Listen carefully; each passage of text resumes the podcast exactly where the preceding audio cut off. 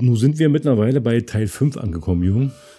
So viel hatten wir gar nicht eingeplant. Es ist Aber- eigentlich überraschend, Ja, äh, was alles so zutage kommt und was einem dann auch einfällt. Also ich denke mal, wir werden sieben, acht Teile werden es wohl werden.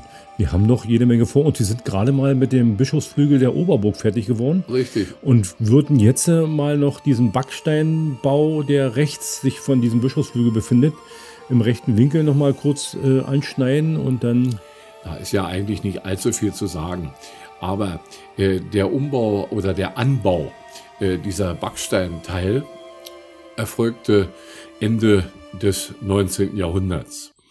Äh, den gab es ja vorher nicht. Und auch einen Turm gab es nicht, der anschließend ja auch noch gebaut wurde. Äh, nachdem man den Anbau hatte, kam der Turm dann noch hinzu. Der ja zwischenzeitlich runtergebrannt ist. Ne? Zwischenzeitlich noch 1800, einmal 1883 fertiggestellt? ja, nochmal fertiggestellt und danach nochmal abgebrannt. Und dann wieder aufgebaut. Nee, ich denke mal 1883 fertiggestellt und davor ist er schon mal runtergebrannt. Ja, schon mal runtergebrannt. Das muss so gewesen sein, Ja, ja. weil und der war vorher hat er auch nur äh, drei ähm, Etagen verbunden und man hat dann damals noch eine vierte Ebene raufgesetzt Mhm. ne, und hat dann praktisch ähm, diese dieses Spitzdach, wie es heute gibt, mit diesem, Skiwerder. das wurde dann äh, Ja. da raufgesetzt und man hat dann oben auch noch ein, eine Kugel mit einem Eisen, ähm, mit einer Eisenverzierung äh, ganz oben raufgesetzt. Der So. Turm ist übrigens, wie hoch ist der Jung? 35 Meter? Äh, ja, knapp 35, 36 Meter. Ja. Ist der Turm hoch, ne? Wobei manche der Leute denken, oh, ich bin auf dem Turm, jetzt muss ich ja unwahrscheinlich viel sehen. Äh, selbst wenn man den Turm ganz oben äh, besteigt, in die Fenster, die, dann, die man dann rausnehmen kann, äh, sieht man eigentlich nichts. Na doch, du siehst Äh, viel Grünes. Sehr viel Grün, also ringsrum nur Wald. die Teichanlagen? Also, äh, die Teichanlagen natürlich, aber sonst eigentlich nichts.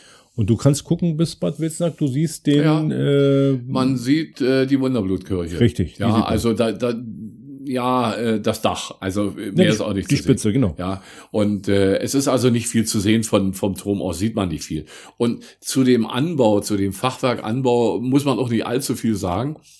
Es ist auf äh, mehreren Etagen sind es immer einzelne Zimmer. Eine Backsteinanbau war das, eine Fachwerk Ja, ist davon Backstein. auch. Habe ich genau. Fachwerk gesagt? Ja, Fachwerk. Nee, Aber ist nicht so schlimm. Natürlich im Backsteinanbau. Man hat, man hat früher ähm, diese Räumlichkeiten in der Burg überall als Durchgangszimmer gehabt. Man hat diese Zimmer verändert damals, wo die Deutsche Reichsbahndirektion Halle die Burg äh, gekauft hatte und als Kinderferienlager umgebaut hat, hat Ja. man diese ganzen Räumlichkeiten, diese großen Türen, die da drinnen waren, die hat man alle zugemauert und hat dann einzelne Räume draus gemacht. Wo man dann auch in der Mitte, früher gab es diesen Flur ja so wie er heute da existiert und diese Toilettenanlagen gab es früher ja nicht. Und man hat dann äh, einen Flur eingebaut und hat dann von diesem Flur rechts weg zum Innenhof überall diese Zimmer angelegt. Und man hat da zu DDR-Zeiten äh, 60 bis 80 Kinder aus den staatlichen Betrieben untergebracht. Und äh, die haben dann da halt übernachtet in Doppelstockbetten in diesen äh, Zimmern. Toiletten sind äh, heute noch auf den Fluren, da, daran hat sich nichts geändert. Ähm, die Zimmer sind im Großen und Ganzen so geblieben. und wir, wenn man so will, Herbergscharakter bis heute. das ist absoluter Äh, DDR. also kein Zimmer mit Bad und WC, sondern man muss duschen äh, und waschen und alles, was dazu gehört, über Flur. Genau, wir haben äh, zwei Zimmer haben wir renoviert. Ein Zimmer erinnert dich mal dran, die graue Stube. Ja. Die haben wir natürlich dementsprechend auch gestaltet. Wir haben Decke alles runter gehabt, wir haben alles neu tapeziert, wir haben mit Stuck gearbeitet, wir haben die Fußbodendielen, die sind alle Zimmer, muss man sich vorstellen, sind mit Linoleum ausgeklebt, DDR-Linoleum. Richtig schön eingeklebt. Das haben wir alles runtergeholt. Wir haben dann die ganzen, die ganzen Bohlen abgeschliffen, haben die dann neu geölt, haben extra Fachwerkbetten gebaut für dieses Zimmer. Und äh, Es sollte ja eine Beispielwirkung haben. richtig, wir wollten jedes Zimmer sollte ein, eine andere äh, eine andere Geschichte erzählen. So hatten wir das äh, gedacht mal. Äh, Und wir haben dann mit diesem Zimmer angefangen, hat damals knappe 10.000 Euro gekostet. Wir mussten Elektrik auch noch neu reinlegen, weil da gab es bloß eine Steckdose. Und in der heutigen Zeit mit äh, Handy und ähm, hier Powerbank und da noch ähm, war natürlich eine Steckdose nicht zu empfehlen. Wobei man sagen muss, äh, bis heute ist der WLAN-Empfang hier äußerst dünn. Äh, noch zumal in einer Burg, wenn man sich in einem Raum befindet, der fünf Meter dicke Wände hat, Ja, ist Handyempfang gleich null. Richtig. Äh, naja, hat auch seine Vorteile. Genau, man ist nicht immer erreichbar gewesen und ähm, das hat manchmal dazu geführt, dass man auch äh, etwas ruhiger gelebt hat äh, wie äh, zu anderen äh, Zeiten beziehungsweise an anderen Orten. Obwohl die Zeit auf der Burg doch recht stressig war. Wir hatten sieben Tage Woche und äh, hatten eigentlich einen Rundumjob. Wir konnten als Job gar nicht bezeichnen. Wir, das, das war Leben sagen? und Arbeit war eins. Genau, das war, das du musstest du in eins übergehen. Du konntest nicht als Arbeit sehen. Wenn du danach gegangen wärst und hättest bezahlen lassen müssen, ich glaube, dann wäre ich heute Millionär. Äh, geh doch mal davon aus, eure kleine Tochter, ja, die uns- Lotti, Unsere Lotte. äh, wird sechs Jahre? Ja. Ja, die ist groß geworden in diesem Umfeld. Richtig, wir haben die zum, zum Weihnachtsmarkt in eine rote Fleischerkiste gepackt und haben die da durch die Gegend geschleppt, die Lotte. Sie ist praktisch äh, durch dieses Leben äh, sieben Tage rund um die Uhr. äh, Sie war eben die Prinzessin der Burg, eine Geborene zur Plattenburg. Konnte man, konnte man so sagen. Also konnte nicht jeder von sich behaupten, dass er auf der Burg groß wird. Naja, doch, die gab es schon. Also ich erinnere mich, äh, auf unseren Tafelrunden oder bei Besuchern kam öfter mal vor, dass plötzlich ein Mann, ich erinnere mich an einen Mann aus der Menge trat und äh, während meiner Burgführung zu mir sagte, du, äh, ich bin hier groß geworden, ich bin hier geboren. Ja klar, in diesem Knappenhaus. Richtig, im Knappenhaus haben ja äh, noch zwei Jahrzehnte Umsiedler gewohnt. Und so sind viele Kinder entstanden und die Kinder sind auf der Burg groß geworden. Das ist richtig. Und der kam praktisch Jahrzehnte später auf mich zu und sagte, hier bin ich geboren. Dieser Burghof war meine Spielwiese. Ich kenne das von einer älteren Dame, die mit ihrer Tochter da war. Die hat äh, mal eine der le- letzten, die ausgezogen sind. Die haben mir das noch äh, erzählt. In der Burg oben hat äh, auch jemand eine ganze Weile gewohnt. Ein Ja, Künstler. Ein Künstler, Bernd Streiter. Bernd Streiter, genau. Der hatte praktisch das Turmzimmer und äh, Bernd Streiter war, hm, wie lange weiß ich nicht, zwei oder drei Jahre lang auf der Burg. So ähnlich wie ein Burgschreiber, der beschäftigt wurde. Er war ja selbstständig und Bernd Streiter hat hier, ähm, naja, etliche seiner, seiner Figuren geschaffen. Er ist ja Bildhauer und Maler. Vorwiegend Bildhauer. mhm. Und äh, da gibt's tolle Geschichten, die wir gemeinsam erlebt haben. Er hat zum Beispiel einen Faun gebaut. Das war ein menschliches Wesen, Körper eines Mannes und Kopf eines Löwen. Mhm. Und diesen Faun hat er hier geschaffen und hat ihn hier modelliert. Und ich erinnere mich, als ich unverhofft in sein Turmzimmer kam, hockte auf dem großen Tisch ein nackter Mann. Und da sagt er, stör mich nicht, ich bin beim Modellieren. Er war das Model für den Faun. Aha, guck an. Ja, Ich kann mich dran erinnern, ähm, das Schweizer Haus, da kommen wir nochmal zum Schluss drauf. Da äh, ist ein kleiner Springbrunnen und an diesem Springbrunnen sind drei Figuren aus Kupfer. Und die hat auch Bernd Streiter gemacht. Unter anderem ist er als eine Figur drauf, dann der Armin Hellwig und ähm, Knut Diete. Die drei sind nämlich äh, Freunde und die hat er da an diesem, äh, in diesem Schweizer Haus, vor, äh, in diesem Garten vorne, hat er verewigt an, als ähm, Figuren, wo dann der Springbrunnen, der kleine Springbrunnen rauskommt. äh, Bernd Streiter ist bis heute einer der markantesten Künstler der Prignitz. Er wohnt heute in Wotz an der Elbe. Äh, er hat damals äh, den äh, Schnitter gemacht, ein, eigentlich Gevatter Tod. Und der stand hier oben auf dem Burghof. Der Mhm. steht heute auf einer Buhne an der Elbe, hinter seinem Grundstück. Okay. Und er hat eine Menge von Skulpturen geschaffen, äh, unter anderem in Parchim, in Schwerin, in Perleberg hat er den Gänsebrunnen gemacht. Und äh, der Faun steht heute ein bisschen deplatziert äh, bei der Becker GmbH in Wittenberge. Nur wer es weiß, weiß, wo er steht. Das ist eigentlich ein bisschen schade. Aber er hat auch Lenzen äh, eine Skulpturengruppe gewidmet. Äh, und zwar äh, Lenzen äh, aus der Sicht eines Narren. Und das kommt mir natürlich sehr entgegen. Es gibt die Narrenfigur und den Narrenspiegel und hat dann geschildert die Zustände des 30, der, nach dem 30-jährigen Krieg. Und dann gibt es eine Skulptur mit einem Sarg und im Sarg rudert Geisel van Leer. Der damalige, äh, na sagen wir mal so eine Art Landrat der, der Gegend. Und Heisel van Nier ist heute eine Figur, mit der ich unterwegs bin und Touristen beglücke. Deswegen liegt er mir auch sehr, sehr nahe. Also, und Streiter begegnete mir hier auf der Burg. Wir haben zusammen viel erlebt. Wir haben zusammen gefeiert. Er war gern Teilnehmer an der Tafelrunde. Und wir hatten früher noch auf der Tafel große weiße Rettiche liegen. Und so hat er an einem dieser Abende einen Rettich so geschnitzt, dass er sah, aussah wie ein männlicher Penis zum Gaudi der Massen. Das kann ich mir vorstellen. Wir haben ja auch so einige Sachen erlebt bei unserem Ritteressen. Also, da können wir die ähm, schönsten Sachen erzählen. Aber wir gehen jetzt mal weiter in den Keller runter, Jürgen. Wir waren ja noch nicht im Keller. Wir sind ja im ersten Geschoss, da hat ja der Bärenstreiter gewohnt. Da gab es auch eine Badewanne und all sowas. Das ist alles noch drinne. Aber wie gesagt, DDR-Standard. Ja. Ähm, von da aus äh, gehen wir runter. Ist übrigens eine Wendeltreppe. Die Wendeltreppe. Die Wendeltreppe geht bis... Eine, eine Rechtswendel. Eine linksgedrehte. Eine, eine linksgedrehte? eine linksgedrehte Eine Wendel- linksgedrehte Wendel. Eine linksgedrehte Wendeltreppe. Das ist die Besonderheit da hinten an Ja. diesem Turm.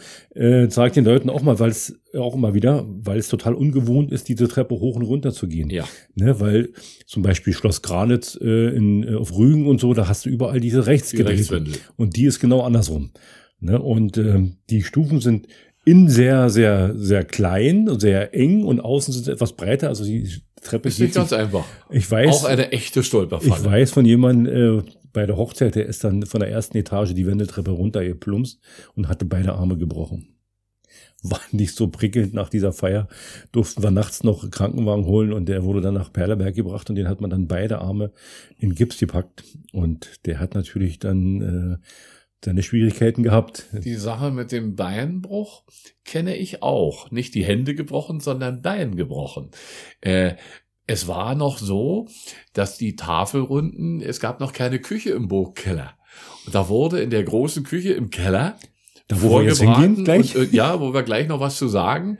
Äh, da wurde alles aufbereitet auf Tabletts, auf große Tabletts.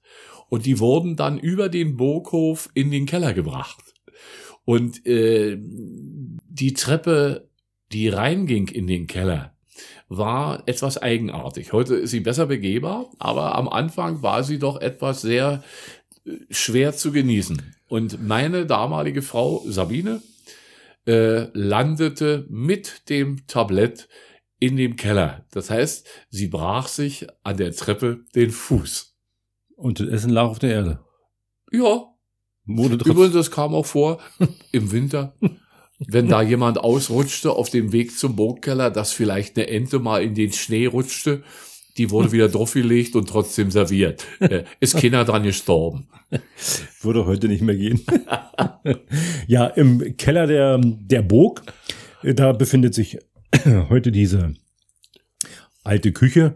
Die hat man zu DDR-Zeiten da. Ähm, Ja, ist eine richtige Großküche wie zu DDR-Zeiten mit großen Kippbratpfannen Genau. und dergleichen Dinge mehr und auch noch vom alten Standard ausgerüstet. Die hat man aber damals runtergesetzt, dass die Kinder dann kochen konnten, glaube ich. Oder war es wegen der Köchin? Jedenfalls sind die so niedrig, da kriegt man voll den Puckel. Die sind vielleicht was, 50, 60 höchstens in der Höhe. Also da hat man die Beine alle überall weggenommen. Das war total kurios äh, bei diesen Küchengeräten, äh, Geräten, die da auf der Erde standen. Die waren alle äußerst unpraktikabel. Man hat dahinter, hinter dieser Küche, äh, befand sich dann diese Kühlzelle. Große, gro und großes Vorratslager. Küche, Ne? Kühlzelle. Und neben dieser Kühlzelle, das war eigentlich das Interessante, stand eine alte Wärmepumpe. Man hat zu DDR-Zeiten schon diese Burg, äh, man hat eine Bohrung gemacht und hat diese Burg mit einer Wärmepumpe betrieben. Nicht so wie heute mit einer Ölheizung. Ähm, Und diese Wärmepumpe steht da unten noch. Das hat mir mal jemand erklärt, der wollte das Ding unbedingt kaufen, äh, weil er so interessant fand. Und hat die aber nie abgeholt oder hat sich nie wieder gemeldet. Aber der hat mir erklärt, dass es eine alte Wärmepumpe ist. Man hat die Rohre alle weggenommen und äh, da steht nur das reine Metallgeschütz. Wobei, wobei die Küche recht groß ist. Äh, Also eine richtige Großküche im eigentlichen Sinne. Und allerdings heute in einem Zustand, der gewöhnungsbedürftig ist. Die ist auch nicht zugelassen, durfte da nicht Äh, kochen. man dürfte heute da nicht mehr kochen. Äh, Also wenn man für die Zukunft erstmal was machen will, muss die Küche eben komplett neu saniert werden. Und da fließen etliche Zehntausende. Also wir haben ein Angebot gehabt, äh, 230.000 Euro wäre ja. äh, nur diese Küche da unten, weil der Stromanschluss muss neu gelegt werden und und und. Ja. Und der Kuriose ist ja, wenn du da unten kochst, du hast keinen Dunstabzugshaube. Und wir haben aber in den Gängen und äh, in den Übernachtungsräumen haben wir überall eine Brandmeldeanlage. Die wurde, die musste installiert werden. Wenn du Übernachtungsgäste hast, muss eine Brandmeldeanlage installiert sein, dass wenn ein Brand ausbricht, äh, die Leute über Ton informiert werden, beziehungsweise dann auch gleich der Alarm bei der Feuerwehr ausgelöst wird. Diese Alarmanlage äh, ging regelmäßig los, weil wenn in der Küche gekocht wurde, ging dieser weiße, dieser, dieser Wasserdampf, der ist natürlich dann, weil die Küche ja in der Regel kalt war quer und gekocht wurde warm, ist dann quer über den Flur gezogen. Und da waren diese Brandmelder.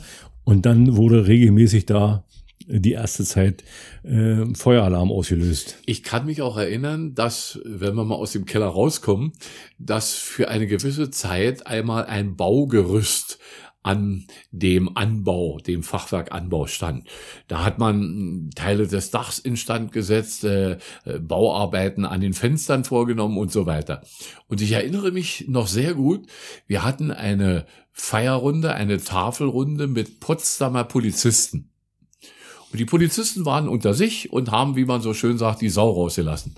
Und nach Beendigung der Tafelrunde sind dann manche dieser jungen Polizisten nicht über den normalen Eingang gegangen, sondern sie sind am Baugerüst hoch in ihre Zimmer. Kreuzgefährlich, aber die Geschichte stimmt.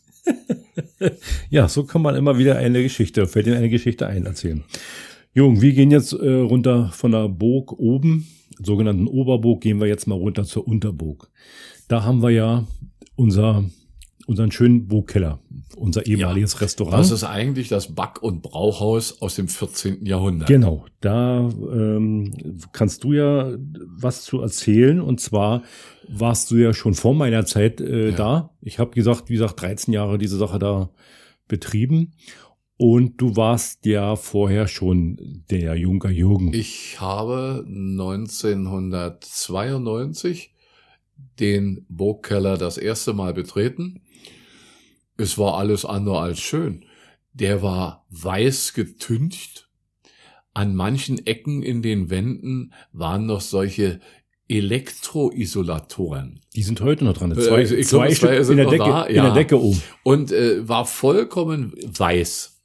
Und der Burgkeller, wenn man ihn heute sieht, mit dem wunderbaren Kreuzgewölbe. Das Kreuzgewölbe hat man gesehen, aber es kam nicht zur Geltung. Es war weiß. Mhm. Und äh, dann war der Burgkeller in zwei Räume geteilt. Der erste Teil, wenn man, wenn man die Burg von hinten betritt, war der eigentliche Raum, wo gefeiert wurde. Es war ja noch keine Gaststätte. Und dann kam eine Mauer.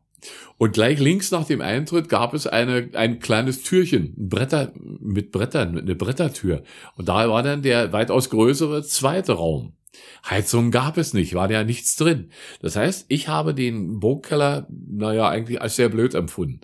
Und äh, die Tafelrunden, die wir dann ab 92 da installierten, äh, fanden ausschließlich in dem kleineren vorderen Raum statt.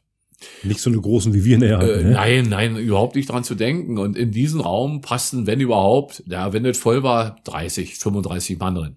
Also zu meiner, Küche zu meiner Zeit, zu meiner Zeit muss ich dazu sagen, hatten wir 60 bis 80 drin. Wir hatten doch schon 100 drin. Hatten Aber das hatte, das hatte mehr Mitropa-Charakter, erinnere ich mich nicht so, nicht so gern, das war ganz einfach zu eng. Ja, und du bist auch nicht durchgekommen mit deiner Stimme nachher. Nee, war zu nee, viel. also es war, äh, der, der Geräuschpegel ist sehr, sehr laut. Und Jürgen, und Jürgen hat schon eine und, äh, Stimme, ihr hört's ja. Da wir ja eigentlich immer ohne Mikrofon arbeiten. Ich bin es ja auch so gewöhnt, ja. Ich kann mit meiner Stimme schon mal 70, 80 Leute zu Bett bringen, wie man so schön sagt. Äh, aber weit über 100, das übersteigt auch meine Möglichkeiten. Mhm, ja. Aber dieser erste Raum sah eigentlich protestlich aus und wir fingen an, es war ja nicht geheizt. Die Küche, die kleine Küche, die gab es in dem Sinne gar nicht. Da, wo heute der Kamin ist, den gab es ja auch noch nicht. Und in der heutigen Küche, da wo der Zug ist, war ein Loch. Ein großes Loch mit etwa einem Meter Durchmesser. Und damit es da nicht ganz so kalt war, hingen davor zwei Säcke, Kartoffelsäcke. Äh, wer da gesessen hat, der hatte wirklich einen kalten Arsch. Äh, und ich erinnere mich, dadurch, dass ja nicht geheizt war, haben wir diese Tafelrunden durchgeführt äh, mit einem Strahler, mit einem äh, ja, ein der, Gebläse war das. Ein, ein Gebläse auf Gasbasis. Richtig. Der fürchterlich laut war. Wenn man den anschmiss, dann röhrte der aus allen Tönen und dann war das immer so. Wir mussten so alle dreiviertel Stunde mal alles unterbrechen und dann wurde diese, diese Höllenmaschine angeschmissen, um den Raum wieder mal zu wärmen. Äh, alles andere machte wie in der Kirche Lunge geheizt. Wer trinkt, wird's warm, also nach und nach wurde es dann warm. Aber die Leute saßen praktisch auf den Bänken direkt vor der Mauer. Und wenn es draußen kalt war und Minusgrade waren, dann war Eis auf der Mauer. Von innen. Von innen Eis, nicht mhm. außen. Yeah, so, innen. und davor saß man. Es gab keine Lehne, also wer sich da anlehnte, saß praktisch im Eiskeller, im wahrsten Sinne des Wortes. Und da brauchte es natürlich schon den einen oder anderen Bärenfang, um überhaupt warm zu werden. Also ich kann mich daran erinnern, ich, wo ich da war, zu meiner ersten Tafelrunde, ähm, da wurde geheizt mit so einem Lüfter. Da war damals aber schon die Mauer raus.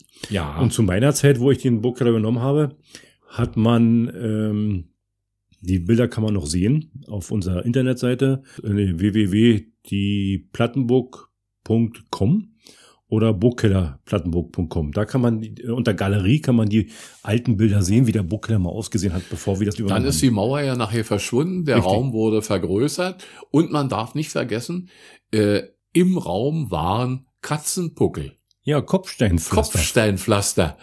Das war äußerst beschwerlich. Wenn man da saß, musste man nicht immer zu, aber die Bedienung ja. musste über Kopfsteinpflaster gehen.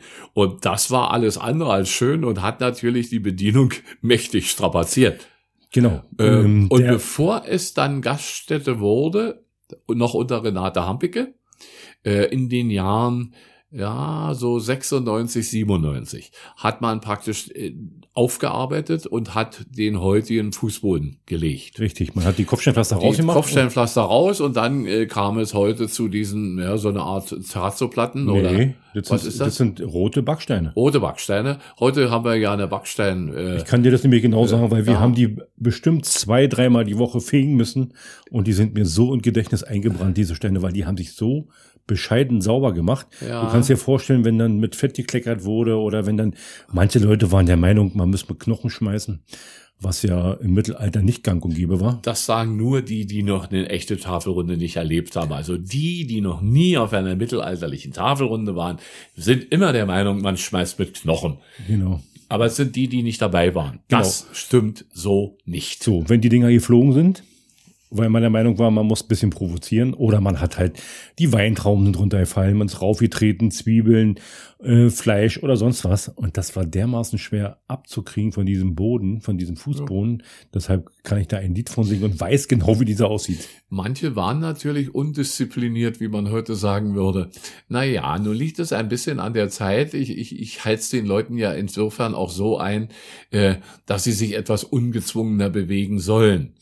Aber es gibt natürlich auch Leute, die schnell mal über die Stränge schlagen und äh, einer unserer Spielleute weiß es auch zu erzählen. So gab es tatsächlich einen, der nach mir ein ganzes Brot warf.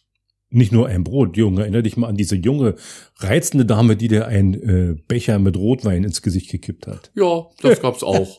äh, der habe ich nichts getan. Das habe ich hingenommen und habe gelächelt. Es war eine Blondine. Ja, man konnte nichts anderes erwarten. Und äh, aber dem Brotwerfer, dem habe ich's heimgezahlt. Es bot sich an dem Abend an, wir bewegen die Leute ja. Und äh, als er an mir vorbeisauste beim Begegnen, trat ich ihm kräftig in den Arsch und er flog über die ganze Tafel. Das war meine Genugtuung. Dem Weiblein allerdings mit dem Wein habe ich nichts angetan. Nein. Ich habe es lächelnd übersehen. Es waren auch ein paar Jahre später schon und das wäre wahrscheinlich auch nicht so glimpflich ausgegangen wie mit diesem anderen Typen da. Wir haben, äh, du hast auch immer ein sehr erotisches Wort von dir gegeben. Ja, die, zu diesen Tafelrunden gab es immer eine erotische Geschichte. Der kleine, kleiner Schnurrdibor, erinnert mal dran? Schnurrdibor, ja, von Frank Savion mache ich sowieso gerne. Und der Schnurrdibor äh, ist immer toll. Ja, äh, er ist ein erotisches Gedicht Und die Leute bis heute hören gebannt zu. Ja, ja du kannst doch mal einfach den Schnurre die mal hier erzählen. ja Oder müssen wir da erstmal nachgucken? Ist das schon wieder raus aus dem Äh, Kopf? Nein, ich habe es jetzt lange nicht gemacht. Ja, Aber dann, eigentlich dann heißt das Gedicht das Schäfermädchen. genau, wenn nicht, machen wir das ähm, am Anschluss in, beim nächsten äh, Teil. Dann kannst du dir da nochmal kurz reinlesen und dann äh, hat das auch seine Richtigkeit. Wir sind ja beim Burgkeller, wir sind ja im Mittelalter angekommen. Im 14. Jahrhundert war dieses Back- und Brauhaus, Jürgen. Back- und Brauhaus, warum hieß es so? Äh, weil tatsächlich dort gebacken und gebraut wurde. Das heißt, Bier, eigenes Bier brauen, war ja im Mittelalter sowieso üblich. Man hatte eigene Braustellen. Äh, Bier hatte im Mittelalter ja eine ganz andere Funktion als heute. Bier war das sauberste Getränk. Das war das sauberste Getränk. Äh, denn äh, Wasser und alles, was äh, war im Prinzip ziemlich verseucht. Man, es war ja nicht aufbereitet und dergleichen Dinge mehr. Und schlechtes Wasser hieß auch tot. Äh, man holte sich alles Mögliche an Krankheiten ran und, und Bier wurde gebraut und gesotten und das war tatsächlich Alltagsgetränk. Man muss dazu sagen, weil das Bier gekocht wird, waren ja alle Bakterien, die man in diesem Ja. Wasser hatte, abgetötet. Ja. Und dadurch wurden selbst Kinder, Selbst Kinder tranken Bier. richtig, Und auch Wein äh, wurde dann statt äh, Wasser bevorzugt. Andere Getränke sowie Säfte und dergleichen Dinge mehr waren weitestgehend unbekannt. Man hatte sie kaum, denn da war wieder die Keimgeschichte dabei. Man hatte schlechte Erfahrungen damit gemacht. Aber Bier und Wein war an der Tagesordnung selbst für Kinder, wobei immer in der entsprechenden Verdünnung. Mhm. Ja, außerdem ein mittelalterlich gebrautes Bier hatte nicht so viel Prozente wie das, was wir heute an Bier haben. das wird ja auch ganz anders zubereitet. Ich, Ja. Bei mir, ich, wir haben ja die Brauerei damals ähm, in, in dem Anbau äh, vom Burgkeller, also praktisch in, in dem alten Pferdestall, äh, die Räumlichkeiten ausgebaut und haben ja die alte Brautradition vom Prinzip her wieder aufgenommen. Wir haben in geschlossenen Gärtanks die, das Bier brauen lassen. Und früher war es gang und gäbe, ist heute noch teilweise in manchen Brauereien so, dass Bier äh, eine offene Vergärung hat. Das heißt, man hat, ähm, man hat aus Stein irgendwelche, ähm, irgendwelche Behälter gebaut, hat da das Bier, äh, den Sud, diese Würze, äh, sagt man dazu, hat man da eingelassen, hat dann die Hefe vorher mit zugegeben und hat dann eine offene Vergärung ähm, mit diesem Bier gemacht und hat es dann anschließend abgefüllt. Man muss dazu sagen, jede zweite Bier ist wahrscheinlich äh, sauer geworden, beziehungsweise ist umgekippt, weil damals, man kannte diese Hefen, die man heute einsetzt, nicht. Man hat einfach darauf vertraut, was schwirrt dann in der Luft umher und man hat dann halt ähm, diese Hefe dann, Es gab auch schales Bier. es gab mehr wie schales Bier. Und äh, man hat auch den Wein verdünnt. Wein war wesentlich gehaltvoller, als wir heute Weine kennen. Also auch der Prozentgehalt des Weines war weitaus höher. Man hat den Wein verdünnt. Manchmal hat man ihn, na, deutscher Wein war eben sauer. Manchmal hat man ihn versetzt mit Honig äh, oder mit Zucker. Und dann hieß es schon wieder Met. Und Äh, richtig. Met, den haben wir ja auch auf unsere Tafelrunden ausgeschenkt, der ist natürlich sehr süffig. Ja. Äh, aus der Not eine Tugend gemacht, ja. Und der Met ist natürlich äh, seit der Germanenzeit äh, bekannt, aber man trank Bier und Wein eben anders. Und äh, gerade Wein hat man oftmals verändert und gestreckt. Insbesondere auch in der Barockzeit. Erinnere dich an unsere Barockabende, wo wir den Wein extra, ich sage jetzt mal locker, gepanscht haben, um den Geschmack des Barock hervorzuheben. Das war natürlich nicht jedermanns Sache, aber wir wollten weitestgehend authentisch sein. Richtig. Der, ähm, die Öfen, die da drinnen standen, ähm, die wurden ja genommen, um Brot zu backen. Da war unten war ja ein Buschbackofen drinne. Wir, wo wir den Kamin da unten installiert haben, haben wir die Wand geöffnet und haben noch einen Teil des alten Buschbackofen gefunden. Ja, backen und brauen. Richtig. deshalb auch der Name. Genau, und das, äh, wie gesagt, den haben wir gefunden und äh, den haben wir zum Teil äh, abgetragen und haben da dann diesen Kamin vorgesetzt. Der Kamin, muss man ja sagen, ist ja von sehr bedeutender Größe, hat Ausmaße, die überdimensional sind. Ja, gibt's äh, nicht so von der Stange, war aber notwendig, um ganz einfach eine gewisse Wärme in diesem Burgkeller äh, zu kriegen. Aber im Kaminbereich wurde es teilweise so warm, dass man da mit einer Badehose hätte sitzen Man können. hörte da, also die Leute, die sich dann direkt vom äh, Kamin gesetzt haben, ihr müsst euch vorstellen, diese Holzscheite, die wir da aufgelegt haben, waren in der Regel ein Meter und in der Regel Eiche oder Buche. Ab und zu auch eine Birke. Und ihr könnt euch vorstellen, dass die Temperatur, die dann wenn man da mal so drei, vier, fünf Stücken zu liegen hatte äh, und raufgeschmissen hat auf dem Feuer, die waren dann doch recht heftig. Und die davor gesessen haben, die haben dann oftmals Schweißausbrüche gehabt. Und man muss jetzt auch sagen, äh, wir haben es ja vorhin schon mal erwähnt gehabt, äh, du hast ja diesen Weiß abstrahlen lassen. Wir haben heute ja den Backstein. Ja, diesen, diese, diese Verputzung und äh, Die dieses die gekalkte, das haben wir alles Das ist vollkommen weg, hatten wir, sind wir ja schon mal drauf eingegangen. Hm. Äh, das ist weg. Und damit ist der Charakter dieses mittelalterlichen Kreuzgewölbes, also ein Gewölbe aus dem 14. Jahrhundert. Das ist ja beeindruckend daran. Äh, Dadurch ist das wunderbar hervorgekommen. Man, Wobei man sagen muss, für mich als äh, Bespieler der Burg ist es nicht ganz einfach. Ich muss immer wissen, wir haben zwei große äh, Säulen. in der Mitte, die Mauer. In der, äh, ja, und äh, es gibt dann das berühmte Kreuzgewölbe. Man muss wissen, wie der Schall verläuft. Richtig, weil Ich muss mich an Ecken stellen, wo ich gehört werde, dass sich der Schall über den Rundbogen überträgt. Äh, Das ist eine Sache, äh, wir haben ja keinen Raum vor uns, der ohne, äh, man wird also nicht überall gesehen. Das heißt, wenn die Tafelrunde voll besetzt ist, gibt es zehn Mann, die sehen mich nicht. Aber sie hören mich. die hören nicht. genau. Aufgrund meiner Stimme und ich stehe immer da, wo meine Stimme vom Schall her übertragen wird.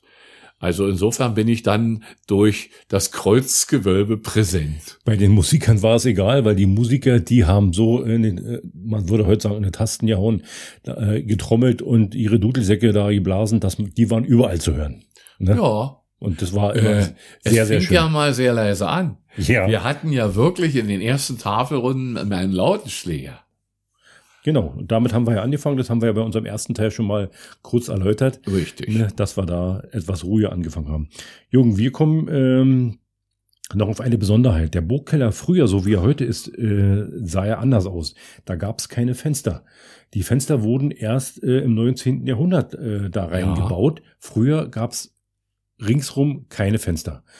Der Burgkeller, also heutige Burgkeller, damals Back- und Brauhaus, diente aber auch als Verlies, so viel wie ich weiß. Ja, insbesondere der hintere Teil, wo unser Lager war. Ja, genau. Da ist heute noch eine, naja, eine, eine Eisentür. Eisengittertür. Äh, so, und das war das Verlies.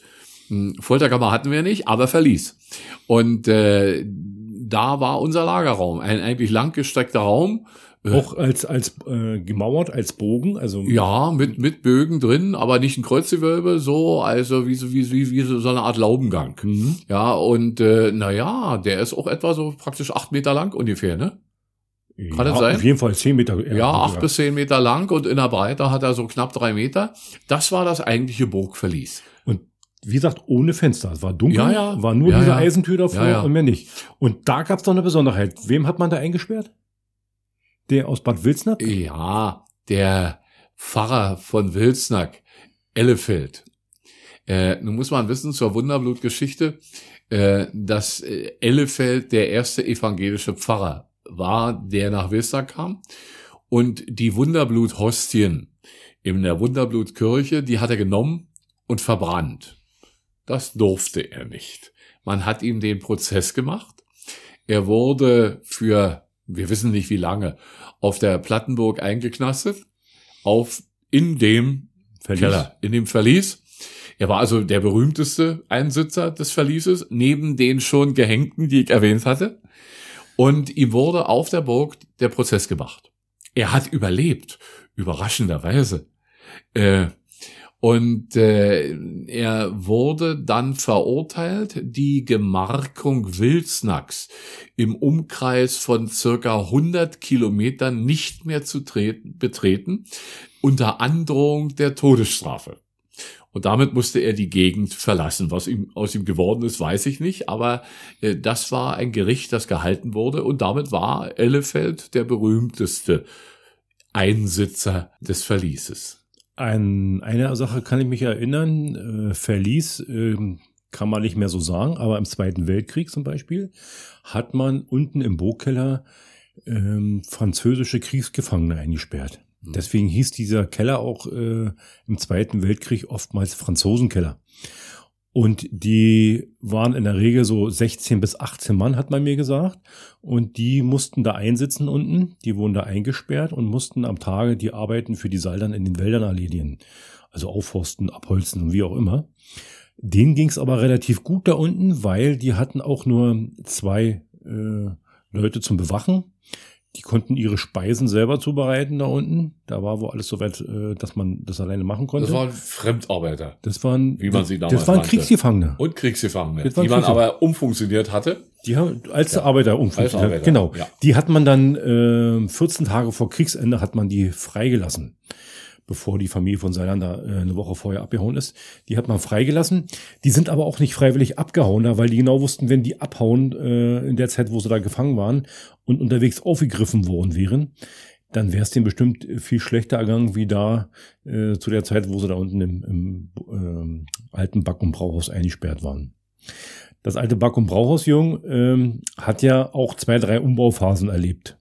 Ja. Die eine gravierende Umbaumaßnahme war die, möchte ich mal sagen, äh, 1714. Das Da war wurde- der Zeitpunkt, als die Kapelle Richtig um wurde. aufgesetzt wurde. Ja. Genau. Die Kapelle, die Kapelle war ja ursprünglich im Rittersaal, hatten wir ja schon berichtet. Und die wurde zu Ehren äh, Gottes, wurde die auf, äh, dem, auf das Back- und Brauhaus gesetzt. Und zwar hat es der damalige Siegfried von Saldern in Auftrag gegeben. Mhm.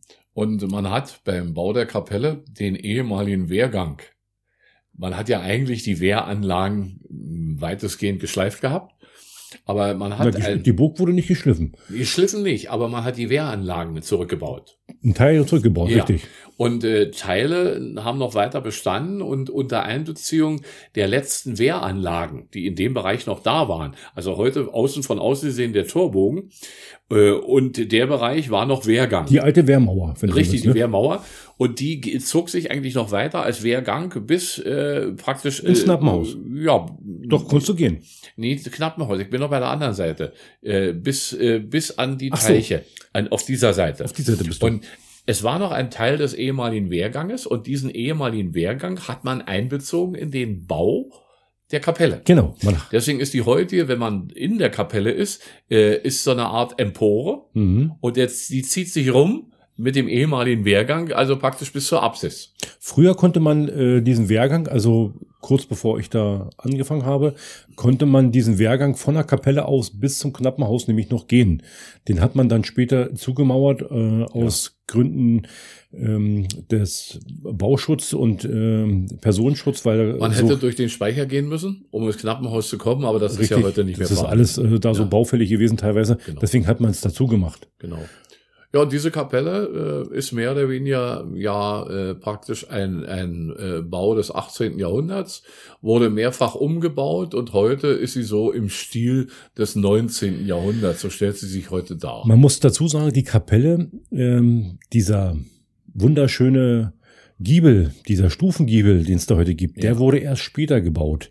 Den gab es damals noch nicht. Man hat die Kapelle raufgesetzt äh, ohne diesen Giebel. Und man hat ähm, neben diesem Altar, wenn er sagt, neben dieser Kanzel hat man links und rechts ähm, Wappen äh, einem großen Holzrahmen äh, gefertigt. Die waren extra einmal äh, 16 Wappen für jede Familie. Einmal die Familie Siegfried äh, äh, von Siegfried Christoph, Christoph von Saldern hat äh, die eine Seite gehabt und die andere Seite seine damalige Ehefrau Sophie Elisabeth Hofer von Urfahren. Äh, wobei man sagen muss, äh, diese, diese Wappenbäume, die da heute noch existieren, übrigens im Original, Die sind aber auf der anderen Seite rüber gewandert. richtig, Die sind jetzt auf der Empore. die sind und jetzt früher unter- waren sie unter- auf der Empore. Genau. Und früher waren sie neben der Kanzel. Das wusste ich auch nicht. Das habe ich mir auch erst belesen Ja. müssen. Ähm, die hatten so eine riesengroßen, die schnitzten Holzbögen. Und in diesen Holzbögen waren links und rechts diese Wappen eingearbeitet. Interessant, äh, diese Wappenbäume sind relativ selten. Sie gibt's nach meinem Wissen nur im Land Brandenburg, in noch weiteren fünf Burgen solche Wappenbäume.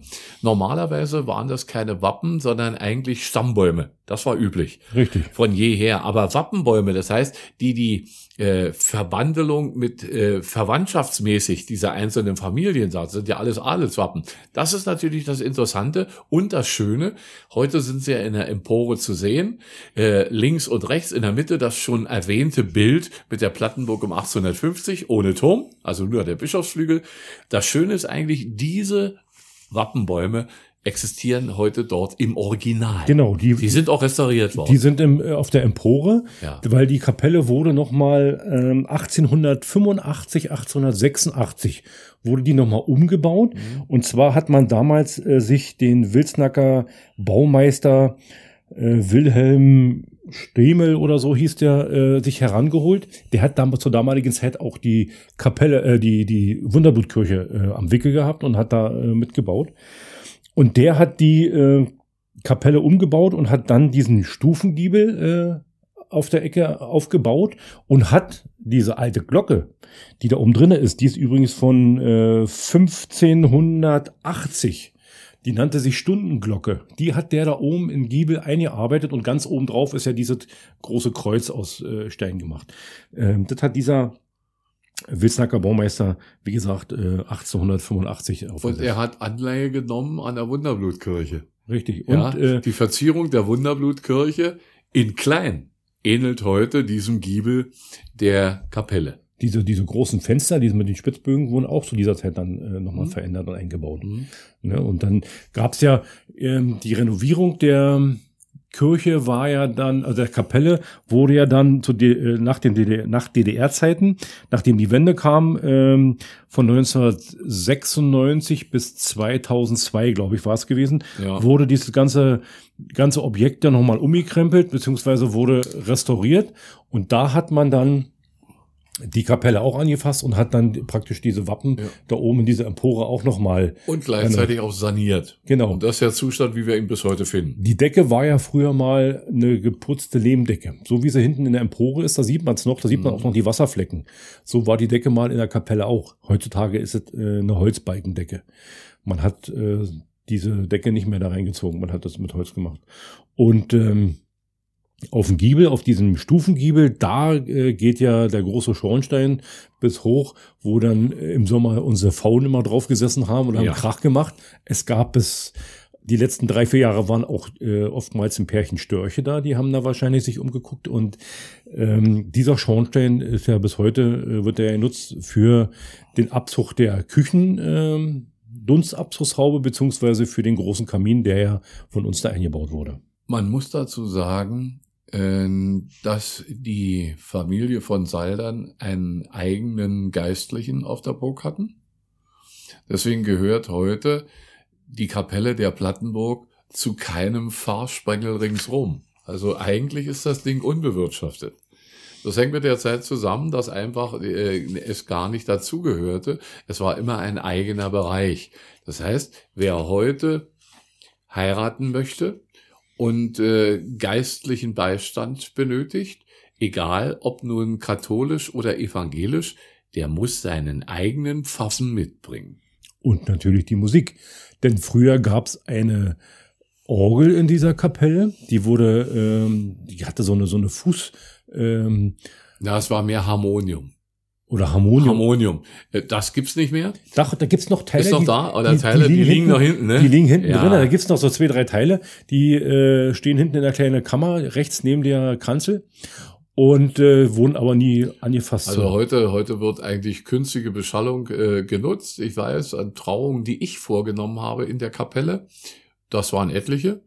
Äh, da hatte ich natürlich meine Mittelaltermusiker dabei bei Mittelalterhochzeiten und äh, ich habe vor, ich glaube vor drei Jahren eine weltliche Trauung vorgenommen mit mir als Trauerredner und ich hatte einen Sänger, einen modernen Sänger mit einer Gitarre. Ja, also mitgebracht. Übrigens, ähm, die Kapelle, mit dem Umbau der Kapelle 1885, 86 war dann der große Umbau der Burg vorbei. Seitdem wurde nichts mehr äh, großartig äh, an dieser Burg verändert. Das war so die letzte große Baumaßnahme, die man da durchgeführt hat.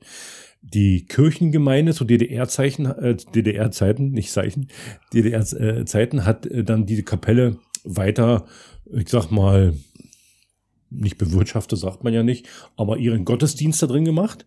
Ähm, die Kapelle war aber da sehr äh, restaurierungsbedürftig. Man hat nichts weiter gemacht.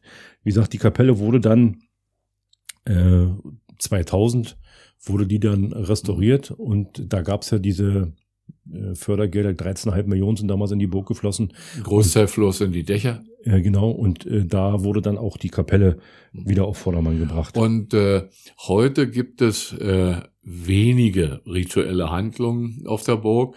Äh, zum Pilgerfest beispielsweise äh, ein oder zwei oder dreimal. Wir haben manchmal, weil es ja eine nicht geweihte Kapelle ist, auch schon mal umfunktioniert in einen Raum der Klangsynthese. Mhm. Ja, also wir haben da auch, äh, sagen wir mal, wie so eine Art Rockfestival äh, inszeniert, weil es kein geweihter Raum ist. Dann haben wir unseren zum Weihnachtsmarkt, unser Weihnachtskonzert Richtig. gemacht. Für Ja. die Kinder diese Weihnachtsveranstaltung auf Na, Sonnabend. das war ja schon wieder oft was Gesang und Chor. Hatten wir auch schon, ne? Ein Gospelchor. Gospelchor. Erinnere ich mich dran. In der Kapelle war auch sehr schön. Ja, richtig. Und wir hatten auch, äh, damals äh, gab's immer für die Kinder einmal im Jahr, ich glaube im Mai war das immer, so eine Gruppe, die ist umhergezogen und hat mit den äh, Schulen äh, zusammen Musik gemacht und die haben sich das erste Mal auch in der Kapelle getroffen. Bei Schönwetter haben sich vor der Kapelle getroffen und die haben dann auch da drin gesungen. Mir fällt übrigens an dieser Stelle ein, wir hatten ja eine Menge Events schon mal aufgezählt. Eins haben wir bisher vergessen. Das Pfingstkonzert am Pfingstmontag. Ja, das war auch immer auf der Burg. Das wurde damals von der Gemeinde Plattenburg, ähm, ich sag mal, nicht organisiert, doch organisiert. Bezahlt hat der Prignitz Sommer, wurde dann aber vor drei oder vier Jahren wurde es abgeschafft, weil es sich nicht gerechnet hat. Was aber immer für diese ältere Bevölkerung bei uns äh, in der Gemeinde Plattenburg sehr, sehr schön war, weil es in der Regel draußen war. Das Polizeiorchester aus Mecklenburg-Vorpommern oder aus Brandenburg äh, wurden dann immer eingeladen. Und die haben natürlich auf dem Innenhof dann äh, ihre flotten Töne von sich gegeben. War immer sehr schön. Die letzten, ich glaube, drei Jahre oder vier Jahre haben wir dann Eintritt kassiert und haben dann äh, die Stühle zur Verfügung gestellt, die kriegt von der Gemeinde. Und dann waren immer, übrigens, da gibt's auch Fotos auf unserer äh, Internetseite, dann gab's dann immer diese gelben Plastikstühle und da haben dann äh, die Leute drauf gesessen und haben dann äh, sich den Klängen ähm, hingegeben. Wobei die Konzerte der Polizeiorchester sehr modern waren und eigentlich auch sehr schön. Allerdings äh, hatte das keine Breitenwirkung. Ne? Wenn es hochkam, waren 200 Leute im Saal. Na, ich denke, ja. das, es lag aber auch daran, dass wahrscheinlich zu wenig Werbung gemacht Ja, wurde. ja. Es wurde mehr oder weniger, ja, wir haben Pfingstkonzert und fertig. Ähm, damals war dieser Tourismus-Verantwortliche äh, der Gemeinde Plattenburg nicht so aktiv. Und dadurch wurde, wurden viele Sachen auch verschlafen. Ich denke, das äh, hätte besser laufen können. Wie gesagt, Übrigens, wenn man bei Ideen ist, muss man auch deutlich sagen, äh, Tourismus für das Amt Plattenburg gehört auf die Burg.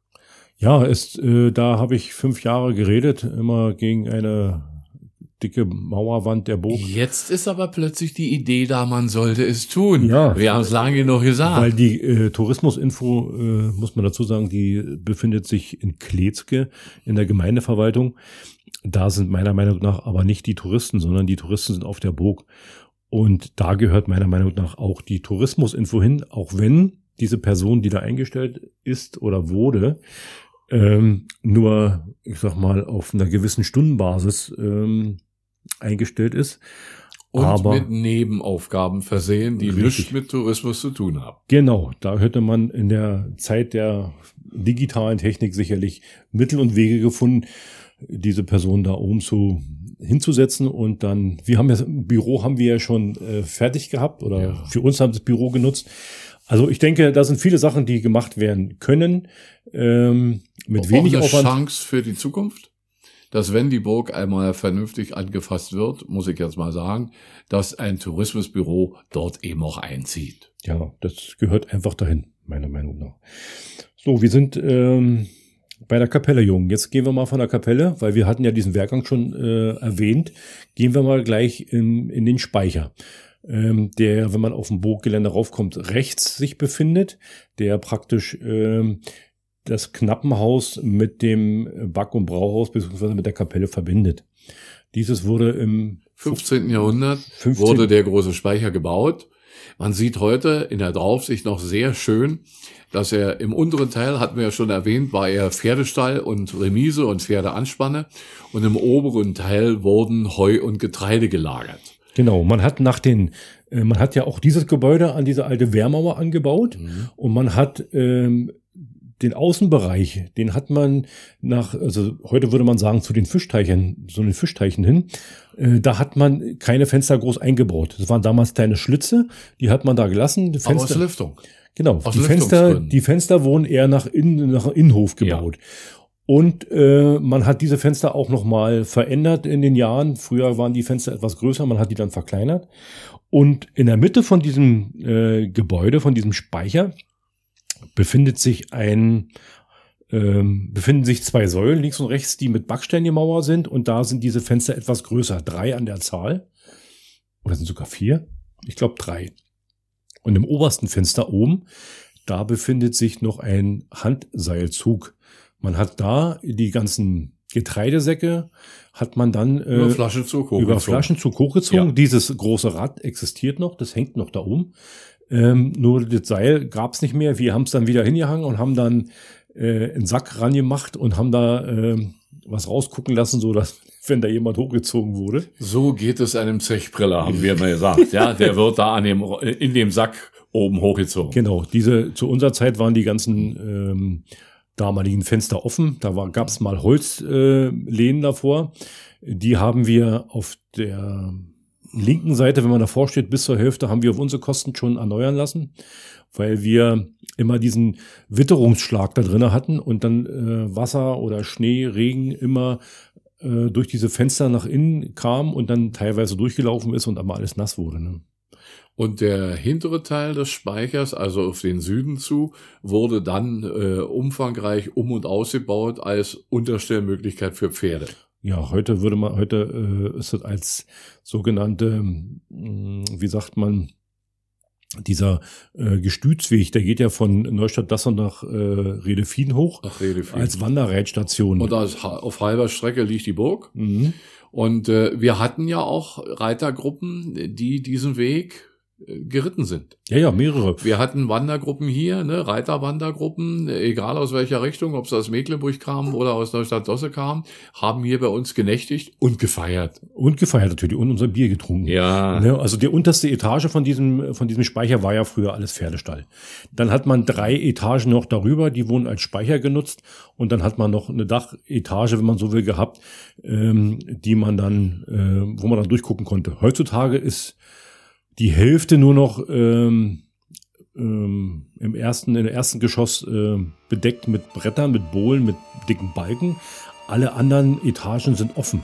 Man kann da quer durchgucken, von unten nach oben. Äh, da hat man nichts mehr reingebaut. Also auch hier besteht für die Zukunft Sanierungsbedarf. Ja, aber man, man kann die Räumlichkeiten da oben, kann man die vielseitig man nutzen. ausbauen, umbauen. Äh, also das ist wirklich schon ähm, Potenzial da.